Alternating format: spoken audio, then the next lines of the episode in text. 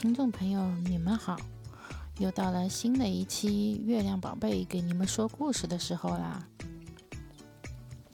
今天我们的主题是关于一个大拇指的汤姆的故事。你们都竖起耳朵，准备听好了吗？下面我们就一起来静静的聆听这个关于大拇指汤姆到底是怎讲的一个怎么样的故事和他遇到的问题吧。好啦，都竖起你们的小耳朵，认真听好啦。从前有一个贫穷的樵夫，一直没有孩子。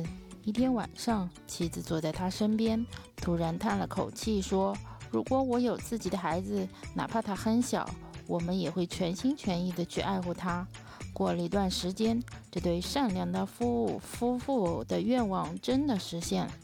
他生下了一个拇指般的大小的孩子，他们高兴地说：“真棒！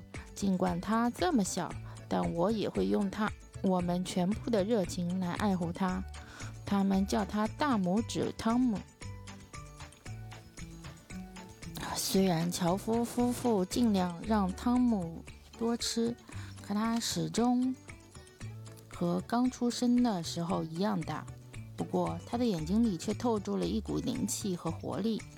有一天，樵夫准备到树林里砍柴。他说：“真希望有个人能帮我把马车赶去，这样我就快多了。”汤姆叫道：“爸爸，我来帮你，我可以把马车赶到树林里。”樵夫大笑说：“傻孩子，你连马的缰绳都够不着呀！”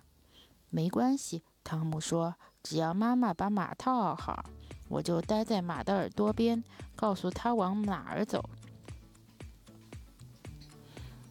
爸爸只得答应了。要出发了，妈妈把马套在车上，将汤姆放在了马耳朵里。汤姆坐好后，便开始指挥马上路。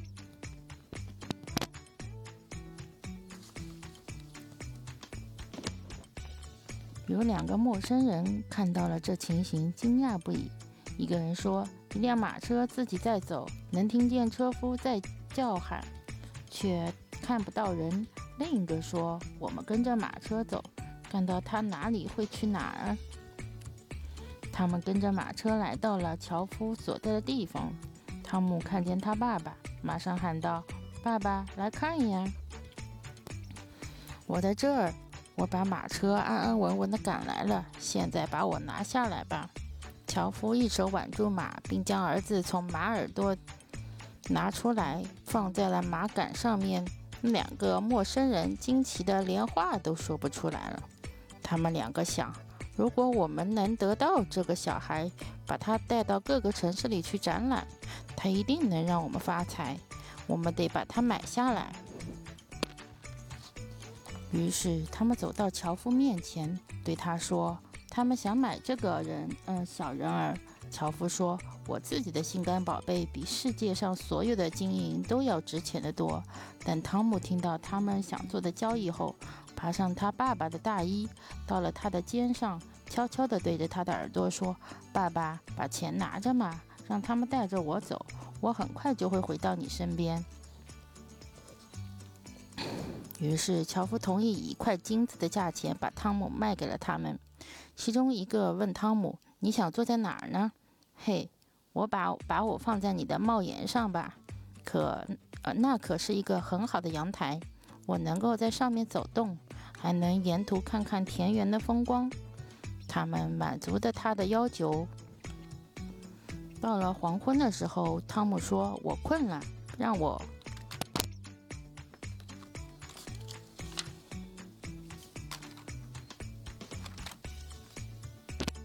下来吧，这人把帽子取了下来，将它放在路边田地里的土地块上面。汤姆却在犁沟间到处跑来跑去，最后溜进了一个老鼠废弃的洞里，叫道：“主人们晚安，我走了，下次可要留点神看着我呀。”他们马上跑过来，用手杖去捅老鼠洞，折腾了好一阵子，但汤姆已经爬到里面去了。不久，天完全黑了。他们只得垂头丧气地走了。汤姆确实确定他们离开后，就从洞里爬了出来。看见外面这么黑，他有点害怕地说：“在这种田地里走了，呃，走着多危险啊！天那么黑，如果从这些大土块上掉下去，我的脖子会摔断的。幸运的是，他找到了一个大的空蜗牛壳。他兴奋地说：‘谢天谢地，我现在能好好的睡上一觉了。’说完，他就爬了进去。他正要入睡前。”忽然听到有两个人打这儿经过，其中一个人说：“我怎么，我们怎么偷那个财主的金子和银子呢？”汤姆听后马上大声叫道：“我来告诉你！”小偷听见后吓了一跳，问道：“是谁在那儿？我明明听见有人说话。”他俩马上停了下来，留神静听。汤姆又说道：“带我和你们一起去吧。”我就会让你们知道如何偷到那人的钱财。两个小偷说：“可是你在哪儿呢？”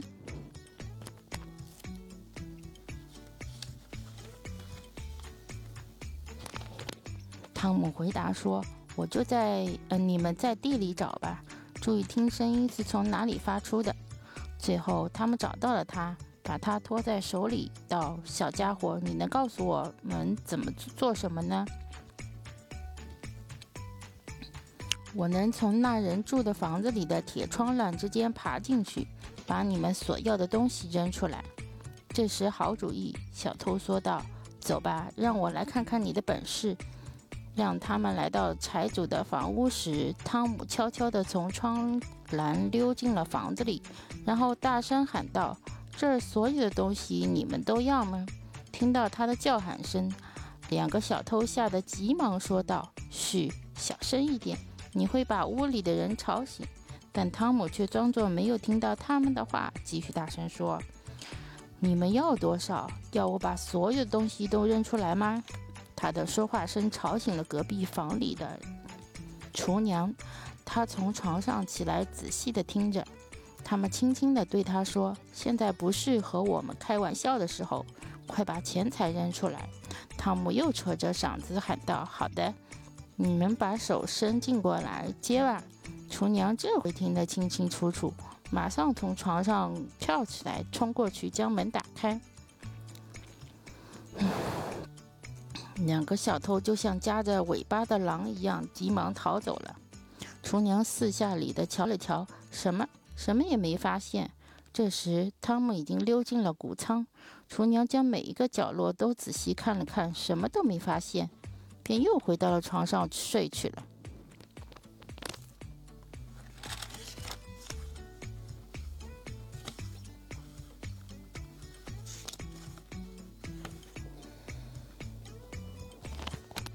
汤姆在草料堆里找到了一个很舒适的地方躺下来，打算等天亮后回到他父母的身边去。第二天天不亮，厨娘就起来了。他径直地来到草料堆，抱了一捆给牛吃。汤姆在草料堆睡得很真香，并不知道发生了什么。牛慢慢地吃，竟连草带着小汤姆一起卷进了嘴里。等到醒来时，汤姆已经到了牛的嘴里。小汤姆叫了起来，但他已经来不及，来不及他去想。最后与草一起进了牛胃，来到牛的胃里，他什么也看不见，叹道：“这地方太黑了。”他们一定是忘记了在这房子里设窗户了。情况越来越糟糕，草料进得越来越多，他能够待的空间也越来越少。情急之下，他放声地叫起来：“不要再给我送草料了！不，也不要再给我，不要再给我送草料了！”那厨娘此刻正在挤牛奶。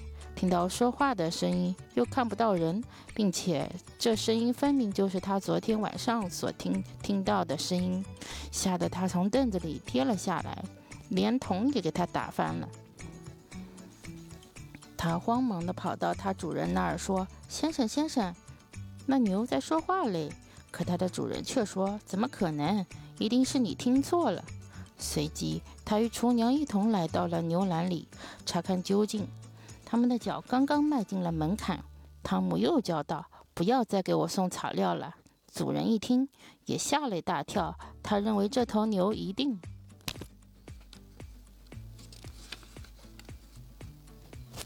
一定是中邪了，急忙叫人把牛给杀了。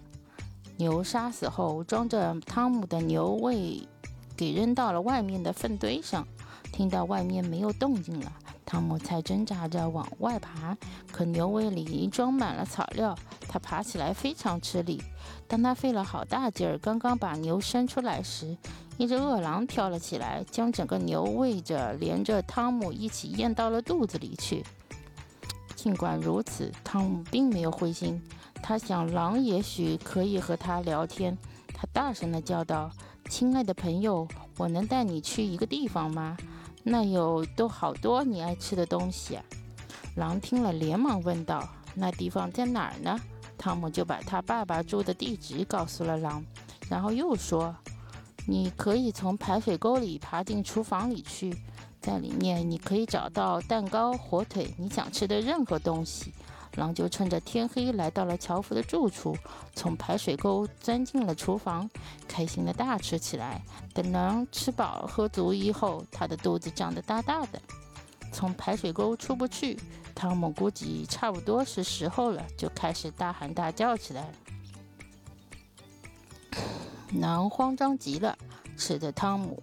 汤姆不以为意，再次敞开喉咙，又是唱歌又是叫喊。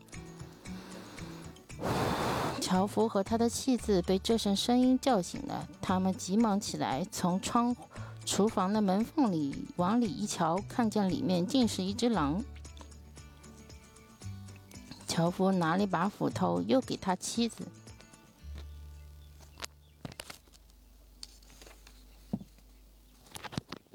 拿了一把镰刀，对他说：“你跟在我后面，当我一斧头砍在他的头上后。”你就用镰刀剖开他的肚子。汤姆听到这里，连忙喊道：“爸爸，我在这儿，狼把我吞到肚子里了。”樵夫一听，兴奋地说：“谢天谢地，我们又找到了宝贵儿子了。”他要妻子把镰刀给扔了，自己拿着斧子劈向狼的头部。狼死了，他们切开狼的头部，把汤姆救了出来。汤姆说：“爸爸。”分别之后，我周游了不少地方。现在我真高兴，又呼吸到了新鲜空气。儿子说完，他们齐声说道：“谢谢老天爷，即使是用世界上所有的钱财来换，我们也不卖儿子。”说完，他紧紧地抱起他们的宝贝儿子。好了，故事到这里，我们今天的故事就讲完了。你对这故事有什么感想呢？又对今天讲的故事有什么要说的吗？赶紧私信或者帮我分享出去吧，我们下一期再见喽。